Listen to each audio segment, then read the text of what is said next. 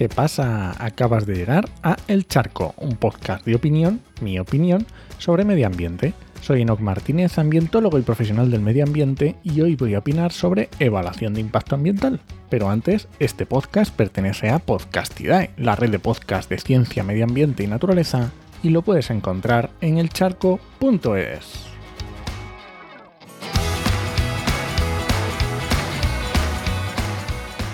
Vamos a empezar haciendo un poco de historia jurídica de la ley de evaluación de impacto ambiental actual.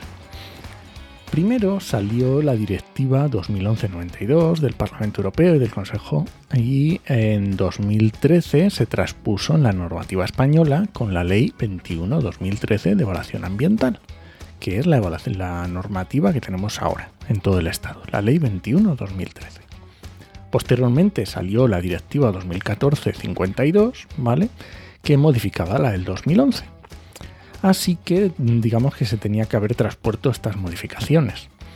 Y además resulta que el legislador europeo no estaba muy contento en cómo se había transpuesto la normativa en España. Y en 2015 y en 2017 nos mandó un par de cartas de emplazamiento porque consideraban que los umbrales del anexo 2 no estaban bien justificados. Esto luego lo explico, porque tiene miga. Así que en 2018 se vuelve a modificar la ley de evaluación, esta la 21-2013, con cambios importantes, digamos, ¿no? Porque cambios menores había habido en, en, estos años, ¿no?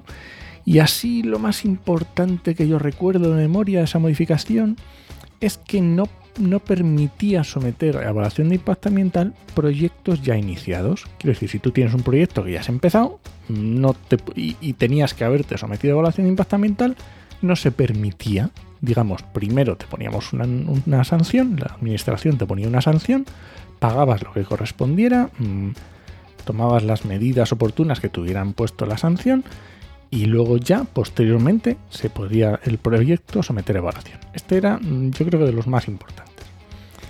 Así que bueno, desde el 2018, bueno, habíamos tenido algunas que ya he explicado en algún charco, pero así importantes ya está. Pero el pasado 13 de junio salió una modificación de la Ley 21-2013 de evaluación de impacto ambiental que llevaba años pendiente, ¿vale? Digamos por estas, estas cosas de la Unión Europea que no estaban muy allá. Había habido un proceso de consultas hace tiempo, pero no terminaba de salir esa modificación, que supuestamente seguía siendo por el mismo motivo que decía antes de los umbrales de los anexos. Y ya te digo, el día 13 de junio, 10 días antes de las elecciones generales, se publica y nos pilla a todos por sorpresa. En las comunidades autónomas no teníamos ni idea. Incluso funcionarios del propio ministerio que se dedican a evaluación tampoco tenían ni idea, así que digamos que pilla un poco por sorpresa. Y sale este nuevo Real Decreto, Real Decreto 445 de 2023, y solamente se hace para modificar los anexos de la ley de evaluación. Esto que decía yo de los anexos. ¿Y qué es esto de los anexos? Pues eh, de la ley de evaluación ya te digo que he hablado en otros podcasts y dejo en las notas del programa, así que voy a intentar no repetirme. Pero eso, ¿qué son los anexos de la ley de evaluación? Pues los anexos de la ley determinan el tipo de proyectos que se tienen que someter a este procedimiento de evaluación de impacto ambiental, porque eso es esta ley, un procedimiento, ¿vale? Y además, cuáles se tienen que someter a una evaluación de impacto ambiental simplificada y cuál es una evaluación de impacto ambiental ordinaria que como te puedes imaginar, la ordinaria es más compleja y lleva más tiempo que la simplificada. Así que por pura lógica, los proyectos que potencialmente sean más contaminantes tendrán que ir por la ordinaria y los que no, pues por la simplificada. Así que los anexos 1 y 2 son, no son más que, digamos, umbrales. ¿Vale? ¿Qué tipo de umbrales? Pues mira, te pongo un ejemplo muy sencillo. Literal, lo que pone en un, un ejemplo del anexo 1 cualquier proyecto que suponga un cambio de uso de suelo en una superficie igual o superior a 100 hectáreas. Si es así, es ordinaria. Ya está, no tiene más. Te vas a la simplificada y dice, cualquier en el anexo 2, cualquier proyecto que suponga un cambio de uso del suelo en una superficie igual o superior a 50 hectáreas. Ya está, simplificada. Quiere decir, si es de menos de 50 hectáreas, en principio A no ser que cumpla otro criterio, no lleva evaluación. Si es más de 50, simplificada, si es más de 100, ordinaria. Ya está. Aunque la verdad es que no siempre los criterios son tan fáciles de aplicar. Pero bueno, he elegido uno fácil para que te hagas una idea. Bien, pues como he dicho, este Real Decreto cambia los anexos 1 y 2. Algunos cambios interesantes del anexo 1, de estos de la ordinaria. Pues por ejemplo, todos los proyectos eólicos en espacios protegidos tienen que pasar a ordinaria. Antes dependía de un cierto tamaño, ¿vale? O instalaciones fotovoltaicas de más de 10 hectáreas en espacios protegidos. Vale. ¿Algún cambio interesante en el anexo 2? Ya te digo que es la transmitación simplificada. Pues por ejemplo, proyectos de concentración parcelaria. Antes dependía del tamaño. Pues ya está o, por ejemplo, muchas industrias de productos alimentarios. Antes dependía del tamaño de la producción de esas industrias. O, por ejemplo, todos los proyectos eólicos, si no estaban ya dentro de la ordinaria. Y se exceptúan, por ejemplo, los de autoconsumo. Pues este son el tipo de cosas que ha cambiado ese Real Decreto 445, aunque ya digo que es bastante... hay que mirarlo con lupa.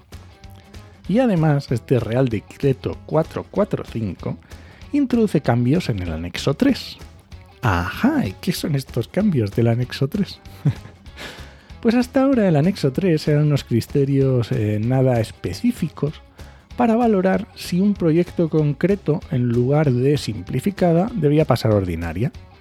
Pues porque aunque estuviera en el anexo 2 en cuanto a, los umbrales, pues se consideraba que cumplía unos criterios que lo hacía potencialmente impactante en el territorio y se justificaba y se hacía ordinaria en lugar de simplificada, ¿vale? Que, está muy bien desde el punto de vista ciudadano y de, conservacionista. Porque aunque un proyecto por los criterios claros pudiera ser simplificada, pues si se detectaba que era un proyecto muy contaminante, muy impactante, pues lo que fuera, se pasaba a ordinaria. Ok, perfecto. Pero ahora ese anexo 3 se ha vuelto mucho más determinante, ¿vale? Tienes un apartado A que es más o menos lo que había antes.